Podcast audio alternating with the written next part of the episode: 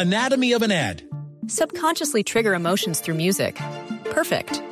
Define an opportunity. Imagine talking to millions of people across the U.S. like I am now. Identify a problem.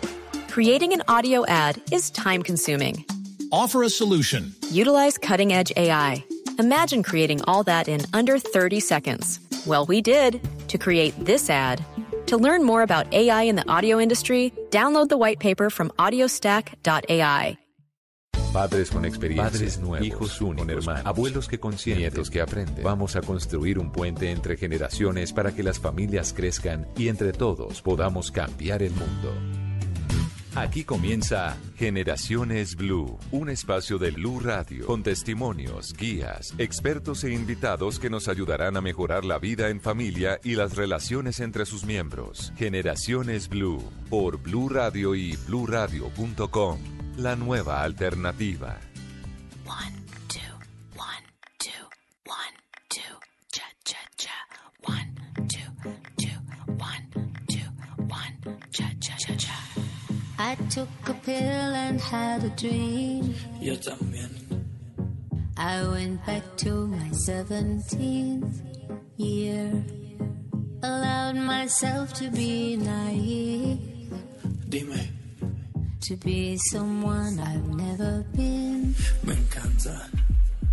I took a sip and had a dream. And I woke up in Medellin.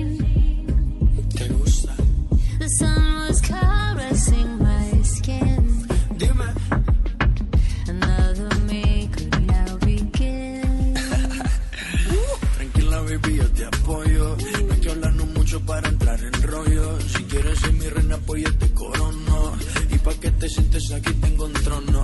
Te gusta cabalgar, eso está claro. Si sientes que voy rápido, le bajo. Discúlpame, yo sé que eres Madonna. Pero te voy a demostrar cómo este perro te enamora.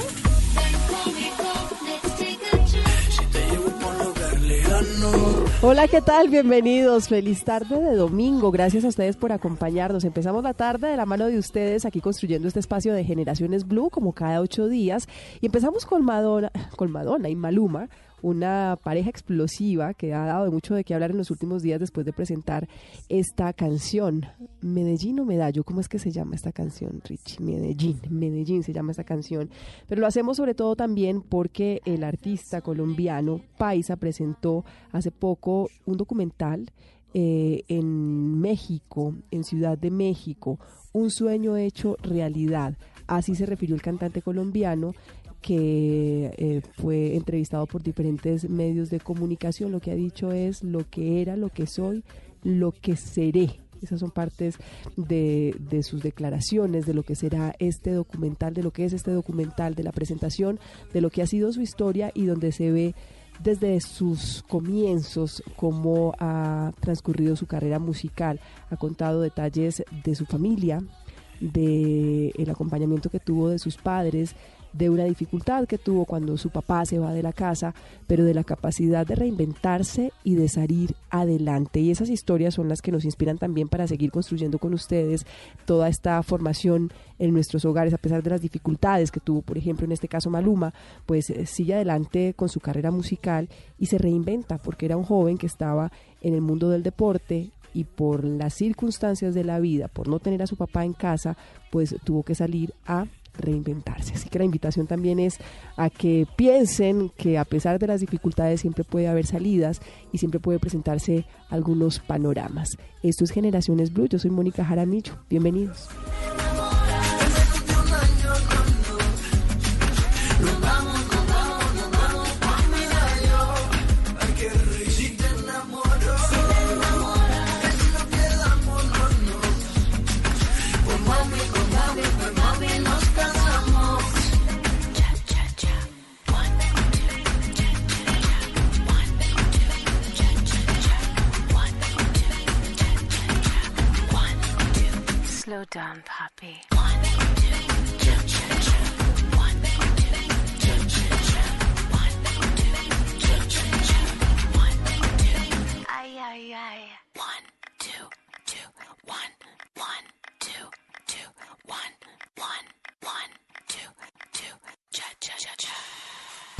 Estás escuchando Generaciones Blue.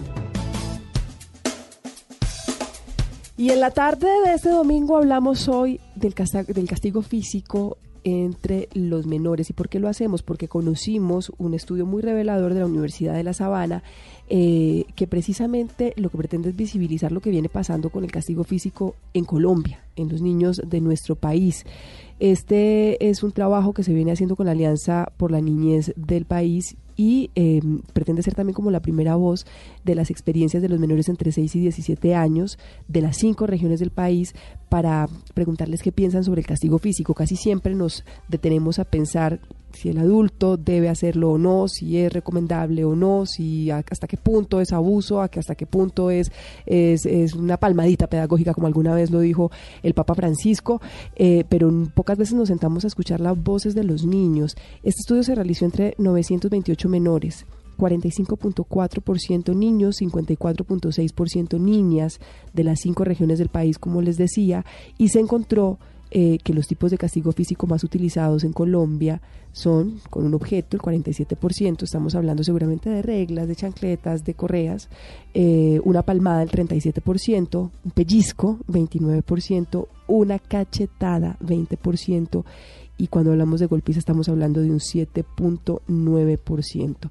Estas cifras lo que nos deben llevar es a reflexionar frente a esto, frente al castigo físico, porque sigue siendo sin lugar a dudas el método más usado por los colombianos a la hora de corregir y educar a los niños. Pero nos estamos equivocando o no. Nos acompaña esta tarde la doctora Emilce Rojas, ella es psicóloga de la Corporación Universitaria Minuto de Dios.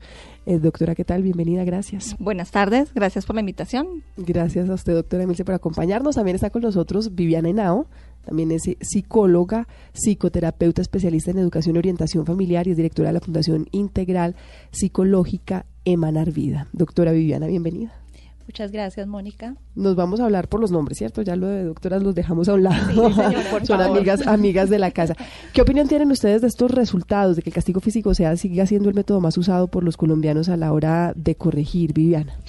Bueno, Mónica, realmente cuando vemos estas cifras, eh, vemos que es alarmante el tema. Eh, básicamente, lo que son castigos y premios ha sido una técnica de educación que a mi modo de ver, y sé que a través de los avances que ha tenido la educación, ya está mandada a recoger. ¿Mm? Muchas veces lo que se logra o lo que se pretende a través de estas técnicas es alcanzar objetivos muy fácilmente. ¿Mm? Modificar conductas, cosas que eh, de pronto no estamos de acuerdo en la crianza de nuestros hijos de una manera inmediata. Pero eh, el mensaje de fondo, lo que estamos eh, llevando más a fondo con ejecutando estas conductas, pues tiene una connotación mucho más más importante, estamos eh, no solamente dando el mensaje de que lo que usted quiere lo se, se obtiene a través del poder, del abuso, eh, y pues no estamos tampoco ejerciendo lo que es conciencia moral y desarrollo de empatía en nuestros hijos. Entonces, eh, muchas veces es importante también reflexionar, no seguir repitiendo esos patrones, ¿no? Porque también eh, muchos padres se basan, a mí me crearon así. Sí, y, y- y- y- y Y- estoy bien. y estoy bien. Y estoy bien formado. Y estoy bien. no tengo ningún impacto psicológico. Exactamente. Sí, sí, esa es una Entonces, común Es bueno reflexionar un poco acerca de eso. en su modo de ver. Bueno. Una de las cosas importantes es que en Colombia tenemos una disonancia con respecto al castigo físico o no. En el estudio de la Universidad de La Sabana aparece que no está de acuerdo con el castigo físico un 79%. Sin embargo, hay un 57% de personas que sí hacen uso de este tipo de, de herramientas. O sea, eh, la mayoría no está de acuerdo, pero sí Pero lo lo hacen. hacen, Pero lo exacto. hacen. O sea, sabemos que está mal hecho. sabemos que está mal hecho, pero se hace. Eh, lamentablemente estamos en una cultura donde queremos educar a nuestros hijos con base en la autoridad. Lamentablemente, pues, la autoridad nos ayuda a adies- a adiestrar y no a educar. Sí, hay varios tipos de, de castigos, desde la violencia física, desde la jerarquización del solo hecho de por ser papá, yo soy el que manda y soy el dueño de la verdad, y los premios y castigos, que a veces pueden ser mucho más dañinos de lo que realmente pueden aportar para la educación de un menor. Es, eh, ese es el panorama. Estas son las conclusiones de, de, una encuesta, como les contaba al principio del programa, que realizó la Facultad de Psicología de la Universidad de La Sabana. Pero no sé a su modo de ver y de acuerdo de pronto también a la, a la experiencia y a, las, y a otras investigaciones que ustedes hayan tenido a la mano, si el panorama ha venido cambiando la percepción que uno tiene es que definitivamente sí, antes se castigaba y más rigurosamente. Vamos por buen camino, o sea, las cifras siguen, siendo altas, pero siguen siendo altas, pero vamos por buen camino. Bueno, digamos que hoy en día hay mayor educación frente a ese tema. Sin embargo, como dice Milce, eh, vemos mucha disonancia, porque a la hora de, de ver eh, el trabajo incluso en, en práctica, en terapia, en consultorio, vemos que, que el castigo físico sigue siendo algo que prima. Y sobre todo porque a mi modo de ver, considero que tiene que ver mucho también con la regulación emocional del adulto. Entonces, eh, en el momento que el adulto quiere ejercer una, una corrección de una conducta en el niño, realmente lo que está descargando en el niño pues es una, una cantidad de, de, situaciones a nivel emocional que de pronto él no ha procesado, ¿no? Entonces, eh, es un tema que, que, hay que revisarlo mucho porque, aunque sí se ha avanzado, seguimos viendo que, que se presenta mucha disonancia en, en, en los hechos. Mm. En, entre los resultados de esta encuesta, como les decía también, les contábamos al principio del, del programa y de este espacio, eh, hay, hay, un punto bien interesante y es lo que piensan ellos, lo que piensan los niños frente al, castigo, frente al castigo, frente al maltrato físico. De los 928 niños que fueron encuestados, 543 aseguraron que una alternativa era el diálogo y la reflexión. Estamos hablando de 928, 543 respondieron, más del 60% de estos niños respondieron que el diálogo y la reflexión era importante. ¿Esa tiene que ser la alternativa? Definitivamente sí. Eh, con todos los pacientes que nosotros atendemos en, en nuestra fundación, nos logramos, logramos identificar que los padres no conocen a sus hijos, no saben cuáles son las necesidades y requerimientos reales de los niños. Los comportamientos inadecuados de niños y adolescentes en las aulas, en los diferentes contextos, están relacionados con carencias de afecto. Los padres están mucho más enfocados en poderles suministrar las necesidades básicas, pero no crean un vínculo afectivo y no logran identificar qué necesita cada uno. ¿Mm? Se han hecho ese tipo de, relaciones, encuestas entre padres y los niños y generalmente ellos siempre tienden a proyectar lo que quiere que el niño sea, pero no saben qué es realmente lo que él quiere. Uh -huh. Bueno, hemos hablado del maltrato físico, ahora hablemos del maltrato psicológico, al que también a veces sometemos a nuestros niños, Vivian. Y es uno de los más importantes, ¿no? Cuando hablamos de maltrato psicológico, ¿de qué estamos hablando? Bueno, estamos hablando básicamente de las etiquetas, de eh, las malas palabras, de los prejuicios. ¿sí? Muchas veces hay algo que yo, yo siempre traigo mucha colación y es el maltrato físico, claro, deja un golpe, ¿no? Deja una herida, que también es algo bien significativo. Sin embargo, cuando hablamos de maltrato psicológico, estas huellas quedan directamente en la psiquis del menor. Y ahí es donde pues vienen los traumas, vienen complejos, eh, vienen muchas situaciones más difíciles que se pueden proyectar también en su edad adulta, van a afectar su personalidad. Entonces, eh, bueno, creemos que solamente maltratar o abusar es algo físicamente, ¿no? Pero también el, el desvalorar, eh, las malas palabras, eh, las ofensas, la comparación, eso también es una forma de, de, de maltratar. ¿no? ¿Qué dificultades en el desarrollo de la personalidad puede tener un menor que esté sometido permanentemente a maltrato psicológico? Mira, una de las consecuencias más graves es las emociones que empieza a tener uno de los menores y también lo habla un poco el estudio y es la rabia, el rencor, el, la venganza, vergüenza. Son personas que en, en, un futuro van a ser dependientes, van a requerir de siempre el apoyo o la afirmación del otro, no van a tener la capacidad de resolución de problemas frente a ciertas situaciones que se le presenten en el camino. Y creo también que algo muy importante ahí es, es la fractura de la autoestima, ¿no? Recordemos que los niños, eh, los primeros siete años de vida es donde ellos construyen esa autoestima y lo hacen también, eh, pues, de las afirmaciones, de las cosas que proyecta su entorno, sus padres, sus cuidadores. Entonces, si está una persona constantemente maltratando, vulnerando a un niño con, con este tema, pues seguramente de adulto va a ser una persona muy insegura, con problemas de autoestima, de confianza de proyección hacia la vida. Entre las razones eh, que dicen los niños, porque recordemos que es una encuesta que se realizó entre ellos y entre los jóvenes y niños colombianos, eh, hay, hay tres que podrían destacarse, o dos principalmente. Razones por las que son castigados físicamente, al menos por las que ellos consideran están siendo castigados físicamente. Una, pues como la de las que más sobresale con el 54.2% por no hacer caso. Y la otra, que es el 69.9% que se destaca entre las opciones, es por portarse mal. Eh, en términos generales, pues es, es- que los papás sentimos que se nos están saliendo de las manos. Eh, y de pronto las, las alternativas de educación con las que nos formaron, que fueron castigos psicológicos o castigos físicos, nos llevan a- a replicar este modelo. ¿Cuáles son las alternativas? ¿Cómo se debe acompañar a un menor? ¿Qué consejo se le debe dar? ¿Cuál es el diálogo que hay que tener con él? ¿Qué tipo de castigo o, o cuál es la palabra que hay que usarse para poner límites a los menores? Porque de todas formas estamos de acuerdo todos y en la percepción inclusive de esta encuesta entre los adultos también no se debe eh, eh, realizar el castigo físico, así se esté, se esté haciendo. ¿Cuál es el tipo de control que hay que tener sobre los menores para no perder tampoco la formación entre ellos? Bueno, una de las cosas importantes para trabajar con los menores es desde la motivación, ¿sí? poder entenderlos a ellos y poder identificar la, el por qué hacer las cosas. Cuando yo doy un premio o un castigo, simplemente le enseño al niño a obedecer. No entienden el por qué lo estoy pidiendo. Ellos entienden que debe hacer una tarea porque yo quiero que la hagas y porque quiero que pase el año es lo que ellos entienden, pero realmente no logran identificar es lo que necesito para mi futuro. Estamos hablando de los premios y castigos, es algo de forma inmediata, no una programación a futuro, lo que puede mejorar la autoeficacia, la autoestima del niño en otros contextos.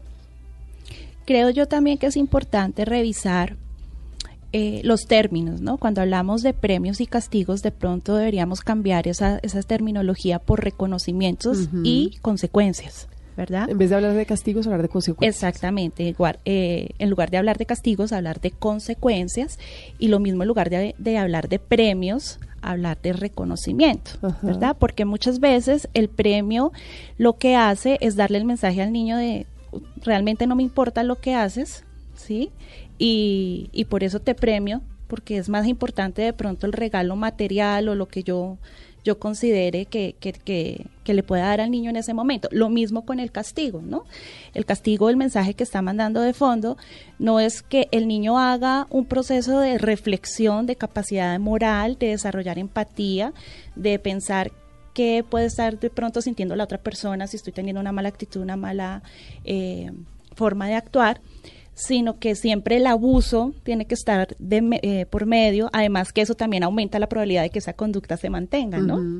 Entonces, eh, muy seguramente estaremos formando niños agresivos, adultos agresivos. Entonces, es importante también como revisar los términos eh, y los modelos que, que- que vamos a implementar en la educación de los niños. La invitación es a que ustedes también participen a través de nuestras redes sociales, el numeral Generaciones Blue. ¿Qué opinión tiene sobre el castigo físico durante la formación infantil? En Twitter, en las redes sociales, siempre nos encontramos con que las personas son más, más sinceras, más honestas, porque en muchas ocasiones no, no, no están completamente identificadas en sus cuentas. Entonces, simplemente van respondiendo con, con, con más tranquilidad. Y en, en gran cantidad de estos mensajes de los que, de los que ya ha respondido parte de nuestra audiencia, están de acuerdo con, con la corrección. Eso hace parte también de la cultura que tenemos, porque, porque si, si empezamos, como, como les contaba también hace unos instantes, con el propio Papa Fra- Papa Francisco que decía, bueno, una palmadita pedagógica de vez en cuando eh, no, no está mal. Esos castigos, esas palmaditas, esos pellizquitos pedagógicos funcionan Bueno, desde mi modo, a su de- modo de ver. No, de mi modo de ver, no. Nunca debería haber castigo físico de por medio para la corrección de, de una conducta de un menor, claro que no. Eso siempre será visto como fomentar el maltrato. Lo que pasa, Mónica, es que falta psicoeducación en muchas cosas en nuestra sociedad. Nosotros generalmente, o los padres de familia desde su rol de padres, creen que autoridad no puede estar eh, al lado del amor, ¿no? Entonces, eh, para manejar el tema de autoridad, de disciplina, tengo que ser yo impositivo, tengo que ser fuerte, tengo que, que, que impartir miedo, Básicamente, ese es, ese es como el concepto que tenemos, que es bastante errado, porque una disciplina positiva se basa en el amor, se basa en algo que se llama modelamiento, que tiene que ver mucho con el ejemplo. Cómo yo como padre, eh, qué ejemplo doy de vida, cómo me regulo yo también emocionalmente antes de, de llamar la atención a mis hijos, ¿no? Cómo soluciono yo también mis problemas, mis conflictos y ese es el mensaje que yo a través de mi ejemplo y de mis actitudes pues eh, estoy permeando a mis hijos con esa información. La violencia genera más violencia, eso es eh, básico. Cuando yo le doy una palmada a un niño, lo que voy a generar también es que él, dentro de su contexto en el colegio, lo que va a hacer es también generar violencia con otros de sus compañeros cuando él crea que el compañero está haciendo algo inadecuado. Se rompen lazos afectivos, no hay una adecuada comunicación con los padres y esto hace, como decía Viviana, que la conducta se mantenga. ¿sí? Por eso el empezar a trabajar con ellos desde la motivación, desde poder hacerles entender el por qué o para qué de ciertas actitudes, de ciertas reglas o normas que yo tengo en casa o en la institución, eh, por qué lo deben hacer, por qué lo deben generar y cómo mejorar esa conducta, pero por el bien de ellos. Ahora, el hecho de hablar desde la motivación no quiere decir que nunca le pueda decir no a un niño. Claro. Sí, porque claro. no es más de, de No, no cuidado. estamos hablando de no, no poner Exacto, límites. exactamente. Es de saber. Es más de, es más de cuidado, es más de, del cuidado, pero sin transgredirlos. La violencia no es una opción. La opinión de ustedes sobre el castigo físico en la formación infantil. Aquí algunos de los comentarios que también nos encontramos en las calles. La voz de todos y todas está en la calle y también está en Generaciones Blue. Lo peorcito que puede haber, maltratar a una- un menor de edad, es, no es justificable con nada. Entonces, pues más hablarles, menos agresión física. que es terrible porque crea muchos complejos en los niños, muchas falencias y puede estimular a que en el futuro ellos también sean violentos. Debe ser excluido, debe ser excluido. Hay muchas maneras de, de- de castigar a un niño en la actualidad.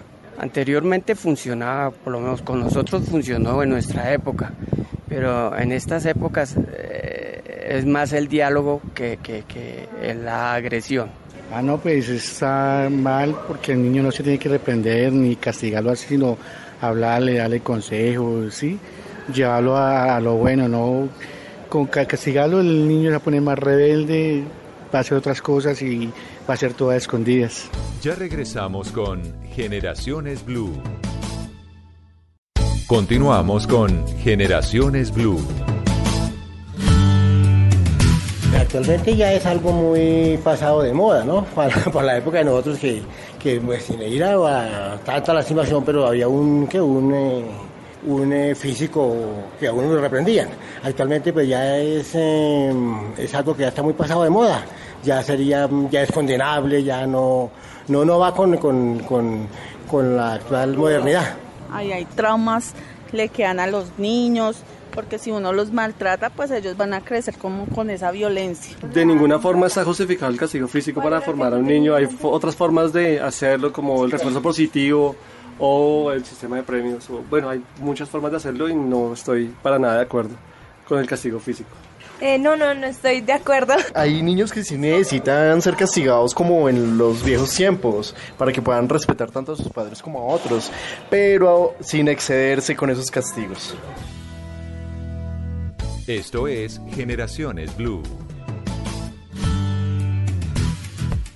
Algunos de sus comentarios. La invitación también es a que lo hagan a través de las redes sociales con el numeral Generaciones Blue. A esa pregunta, la opinión que tienen del castigo físico en la formación infantil. Nos sorprenden eh, algunos de los comentarios en torno a que es necesario, a que sea en su justa medida y otros en que definitivamente pues es una práctica que no debe realizarse. Estamos hablando de este tema en este espacio del castigo físico a propósito de una encuesta entregada por la Universidad de La Sabana sobre la opinión de los niños en Colombia en este tema, en el castigo físico y esos resultados. Gloria Carvalho hace parte de Alianza por la Niñez que eh, precisamente en alianza con la Universidad de La Sabana realizaron la encuesta. Gloria, gracias por acompañarnos en este espacio. Quisiera de tener de su mano, de primera mano, las principales conclusiones de, de esta investigación, de esta encuesta, a su modo de ver cuáles son los principales puntos para tener a la mano, para tener presente frente a la pregunta que se le hizo a los niños del castigo físico. Bueno, mira, eh, que encontramos que los niños consideran que no se les debe castigar físicamente. Yo creo que ese es un, un elemento bien importante a considerar. Prácticamente son el 79% de los niños dicen a los niños no se les debe castigar físicamente. Un aspecto importante de mirar en estos estudios, pues, porque es eh, importante considerar cómo es que se procesa lo de castigo físico en un niño, tanto a nivel emocional como a nivel cognitivo, por todo lo que implica, es ver cuáles son las emociones que se suscitan con el castigo. Y uno ve efectivamente que las emociones predominantes son, por un lado, la tristeza, en el 61% de los casos, seguido de rabia, en el 41% de los casos, la culpa en el 20% y el odio en un 16% vale la pena como resaltar desde eh, esta perspectiva, por ejemplo, si miramos un poco con más detenimiento esa emoción del odio, lo que puede también implicar en el proceso de desarrollo y es que cuando vemos por rangos de edad y vemos los distintos rangos, vemos que va aumentando esa emoción a medida que el niño crece, cuando está asociado pues al, fenómeno de castigo. Por ejemplo, en los niños de 6 a 8 años, el 10% experimentan, experimentan odio después de que son castigados, pero cuando uno ve los niños entre 9 y, 11 años ve que ya el 16%, o sea que aumenta ya ese porcentaje de niños que experimentan odio. Y cuando llegan a los 12 a 14, pues tenemos eh, un aumento mucho mayor del 44% de los niños que están experimentando odio.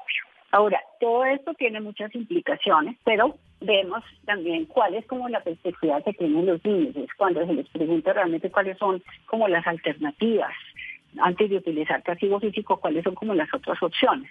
Y, encontremos que de esa muestra que yo les digo que teníamos de 928 niños, 543 o sea que es mucho más del 50%, se están planteando que la alternativa es el diálogo. Otra alternativa puede ser quitarles algo que les gusta. Entonces, en definitiva, aquí lo que estamos viendo, uno es que la muestra nos está diciendo, la consulta nos está diciendo, los niños dicen que no se les debe castigar físicamente y trato humillante tampoco. Por otro lado, que vemos también es que sigue manteniéndose esa práctica de castigo con objetos, con palmadas y con pellizcos en todas las edades.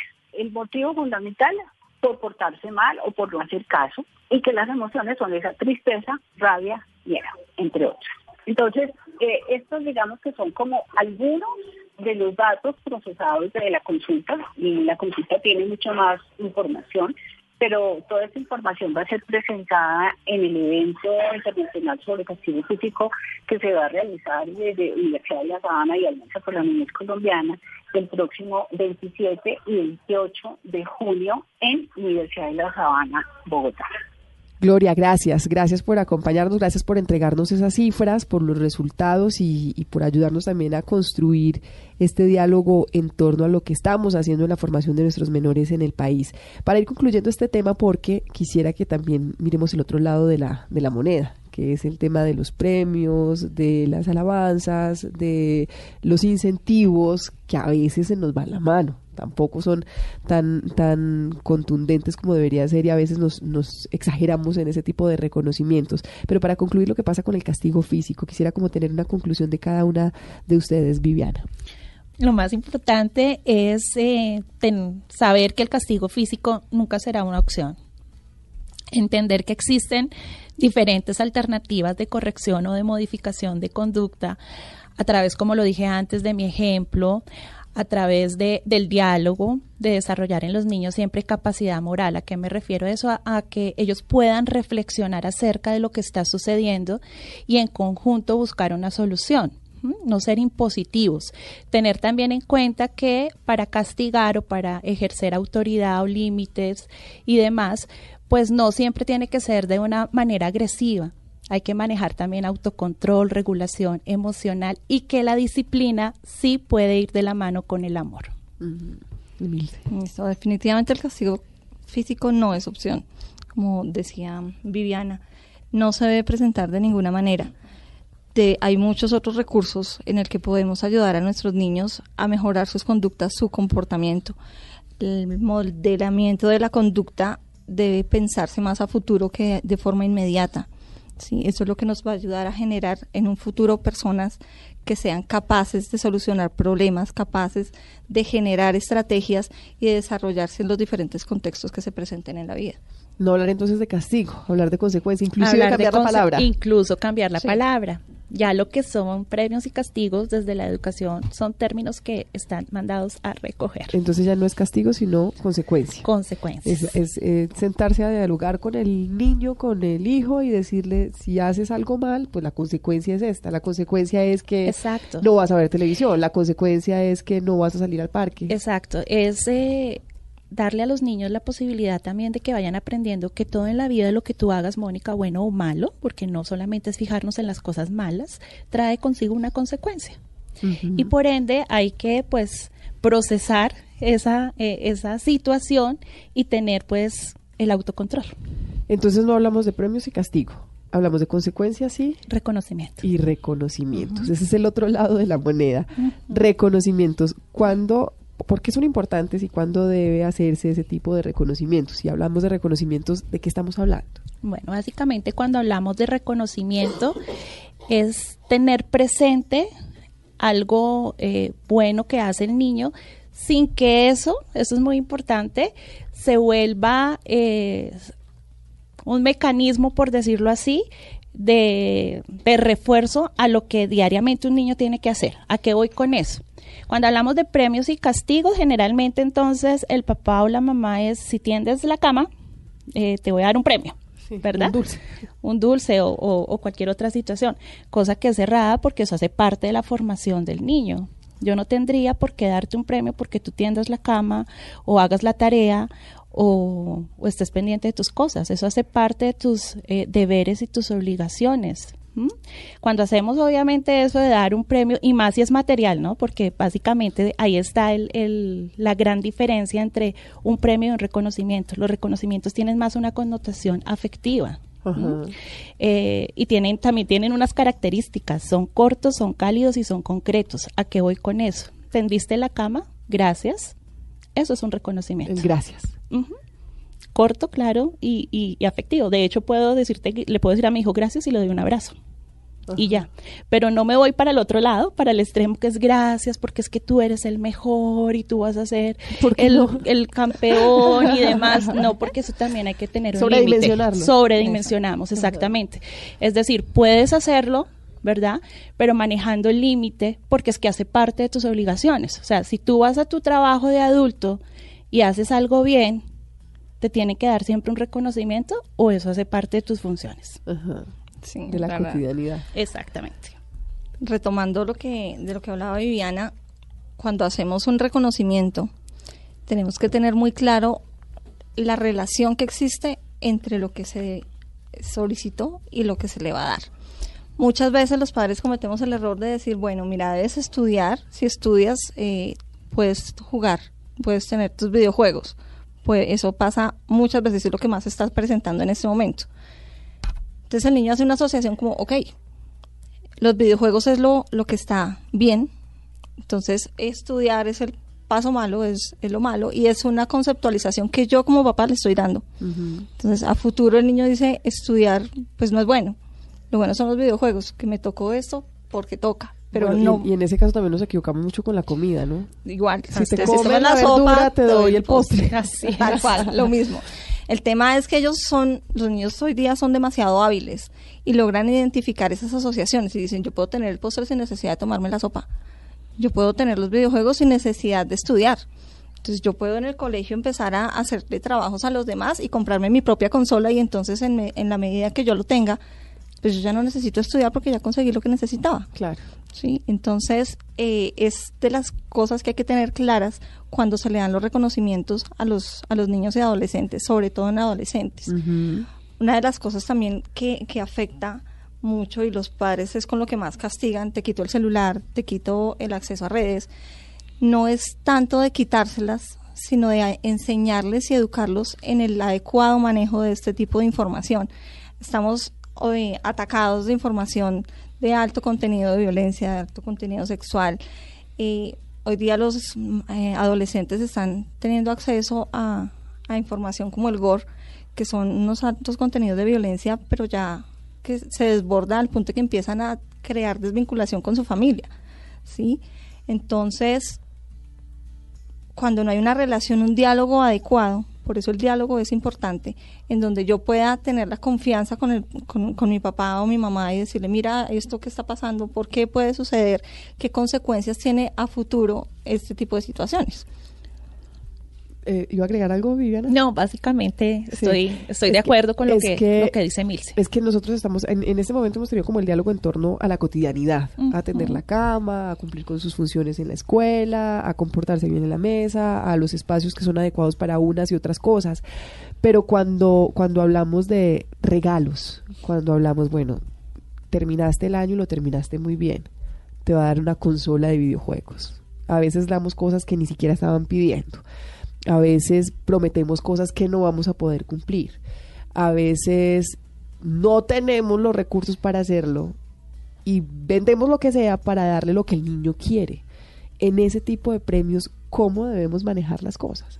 Bueno, básicamente porque en ese modelo educativo de premios y castigos, lo que siempre trabajamos es un condicionamiento te portas bien o haces algo bien, tienes un premio, te portas mal o haces algo mal, tienes un castigo. Entonces, lo más importante es empezar desde ahí, de quitarnos ese modelo educativo y empezar, está bien que le quieras dar un regalo a tu hijo, pero es que tú le puedes dar un regalo a tu hijo en cualquier momento de, de, de la vida, o sea, no solamente porque pase el año, ¿verdad? O sea, ¿eso está mal? ¿Qué? Darle... prometerles un buen regalo si terminan el año bien. Realmente sí. ¿Por qué? Porque son situaciones en las que ellos es la responsabilidad de ellos y es por el bien de ellos. Era lo que yo les decía al principio. Se debe trabajar en que el niño entienda el por qué yo le estoy dando cierta, cierta, cierta orden, por decirlo de alguna manera. No es el, el hecho de que lo vas a hacer porque yo quiero y es y esa es la realidad y punto porque yo soy la dueña de la verdad. No, es lo vas a hacer porque esto a futuro te va a generar que tengas eh, una buena salud si te tomas la sopa, entonces no vas a tener desnutrición, no te vas a enfermar, entonces por eso te debes tomar la sopa, no porque te vaya a dar el postre después, Ajá. ¿sí? Eh, debes ganar el año, no porque yo tengo que gastar de nuevo otra vez una cantidad de dinero para que repitas el año, sino porque es para tu futuro, para tu crecimiento. Hay dos tipos de motivación, la motivación intrínseca y la extrínseca. La extrínseca es la que yo le digo, bueno, tú pasas el año y toma tu premio. ¿Sí? Entonces, donde yo empiezo a funcionar es por los estímulos externos, externos. que me dan, uh -huh. pero la intrínseca es porque yo logro identificar esto es lo que quiero, esto es lo que necesito y me sirve a mí. Es como cuando tú terminas tu carrera eh, y tú dices, wow, lo logré con mi esfuerzo y no hay más felicidad más grande que esa, porque fue algo que lograste con tu esfuerzo, fue algo que lograste construir desde desde ti misma, no desde lo, de lo externo, sino lo que tú lograste hacer. No involucra terceros. exacto. Uh -huh. En los niños pasa exactamente igual. Hay que empezar a generar en ellos esa motivación intrínseca, que ellos entiendan que lo que hacen es por el bien de ellos, no es por el bien del papá, ni del abuelo, ni, ni de los profesores, ni nada similar. Por eso cuando yo le doy premios o le doy, no, mi amor, mira, te compré el iPhone, te compré, en fin, eh, nada, ¿qué hizo realmente para merecerlo? Ajá. ¿Sí? O sea, los, los, y los regalos ni siquiera aplican en diciembre. No, claro, o sea, tú le, puedes dar, tú le puedes dar un regalo a tus hijos en cualquier momento, en cualquier sí. fecha. Lo que no está bien es condicionarlos. Sí. No está bien condicionar que una actitud, que un deber tuyo eh, tenga que estar sujeto a un premio. Tú puedes estimular, obviamente, puedes reconocer, puedes hacer muchas cosas a lo largo de, de, de, la historia de vida de tu hijo, porque pues tampoco es que nos vamos a volver apáticos y no, claro que no. Eh, pero no condicionar, o sea, realmente lo que hay que dejar claro es que esta metodología de premios y castigos es un condicionamiento. Sí. Y esto funciona en otros contextos, pero no en la educación de los niños. Funciona uh -huh. muy bien con las mascotas, por ejemplo, pero no con los niños. claro. En, en, y ni hablar de los papás que empiezan a competir cuando no están juntos, ¿no? Cuando empiezan a competir por quién da el mejor regalo, sí. por quién da el mejor paseo. Es muy complejo, sí, bastante complejo porque de hecho los niños de padres divorciados ellos tienen una connotación bien importante porque en algunas ocasiones quien tiene la carga más pesada es el papá que los tiene a cargo, ¿no? Entonces, Sí. eh, los niños siempre tienen el modelo de, del papá y el, el que me da la disciplina, el que me da las órdenes, el que me da las instrucciones, o sea, el, el papá que no es tan chévere. Y el que viene a sacarme cada fin de semana y demás, ese es el papá chévere, porque ese es entonces el que se desborda, el que me deja comer lo que quiero, el que me compra con los regalos en ocasiones. Entonces, si no hay unas pautas de crianza claras, si papá y mamá no hablan el mismo idioma frente a la educación de sus hijos, esto va a ser bastante complejo en el desarrollo de ellos. Eso es completamente cierto. Cuando hay eh, ma- parejas separadas, generalmente se ocasionan los niños disonancias cognitivas que empiezan a tener afectaciones de tipo psicobiológico. ¿Sí? O sea, van a empezar a generar secuelas a futuro que no solamente van a afectar su personalidad, sino también procesos cognitivos. ¿sí? Entonces, eh, por eso cuando hay una separación, siempre los padres sí o sí deben hablarle en un mismo idioma a su hijo. Para las consecuencias, para los reconocimientos, para cada decisión que se tome. Adicional a eso, el niño debe ser parte activa de la toma de decisiones, no solamente ser el niño el que hace caso, el que manda es papá y mamá, sino él también debe ser parte activa, que asuma también eh, los, los éxitos que, que puede tener por una toma de decisión o los fracasos y las consecuencias que esto genera. Entonces, uno de los ejercicios, por ejemplo, que nosotros le recomendamos mucho a, a nuestros a nuestros niños es deja que un fin de semana sea el niño quien organiza el plan de, de ocio del domingo. Entonces, eh, que él diga, bueno, nos vamos a levantar a cierta hora, vamos a preparar el desayuno, vamos a ir a tal lugar, el dinero que vamos a llevar es este. Si calculó algo mal, asúmalo. asúmalo porque eso es lo que va a hacer que más adelante él tenga esa capacidad de solucionar problemas.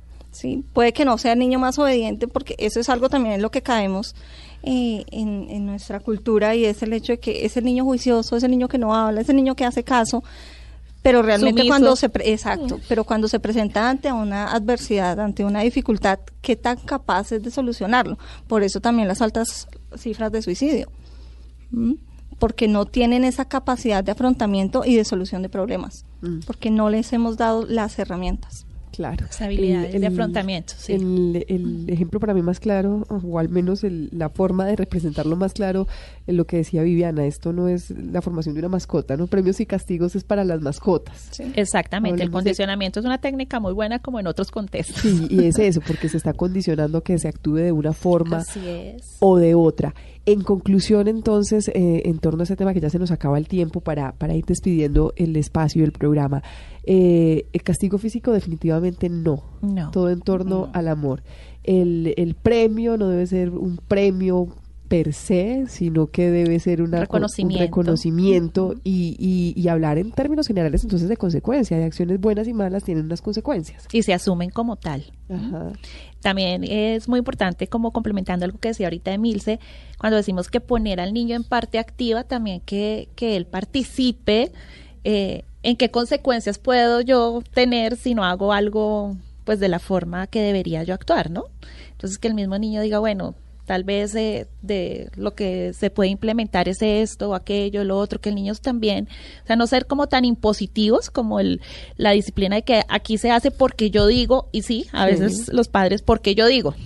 Eso no, no le está dando a los niños capacidad de análisis, ni, ni mucho menos de reflexión ni de cambio. De ir construyendo de la mano de ellos. Claro, de la- por eso el ellos. modelamiento y el ejemplo es fundamental. ¿Algo más para concluir, Emilce? No, nada, ser de nuevo parte activa de los niños de, de la formación y la construcción de la familia.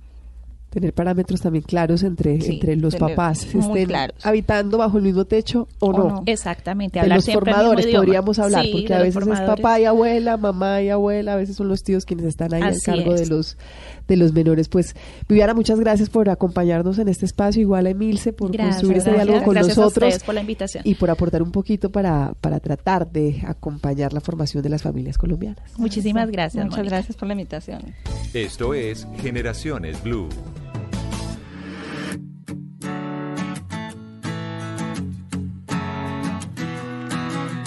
Every morning when I woke up, I was choked up. I was living without a purpose. Always jumping over hurdles, doing circles in the dark with a broken compass. I can't explain the way it feels. I could triple my own words. Tal vez la canción no la tengan tan presente, la voz seguramente sí la reconocen de inmediato. Shakira, esta canción se llama The One Thing, Lo Único, y es una canción que le compuso a su hijo, a Milan. Eh, muchas veces habló de, de su maternidad, pero con esta canción dice que eh, definitivamente su, hi- su hijo es lo único que ha hecho bien y que ha convertido la oscuridad en luz del sol. Solamente lo entendemos quienes hemos sido papás, ese amor infinito por nuestros hijos. Así que con ese amor los invitamos a que sigan construyendo en sus hogares un espacio de diálogo, de conversación, de empoderamiento de cada uno de los miembros de la familia. Estamos hablando principalmente de ellos, de los niños. Esta canción, que no es tan conocida, pero que se convierte en referente del artista en torno a lo que pueden ser nuestros hijos, llenarnos de luz. A ustedes que disfruten la tarde, aprovechen el resto de la tarde para compartir con sus familias. Nos vemos, nos oímos en ocho días.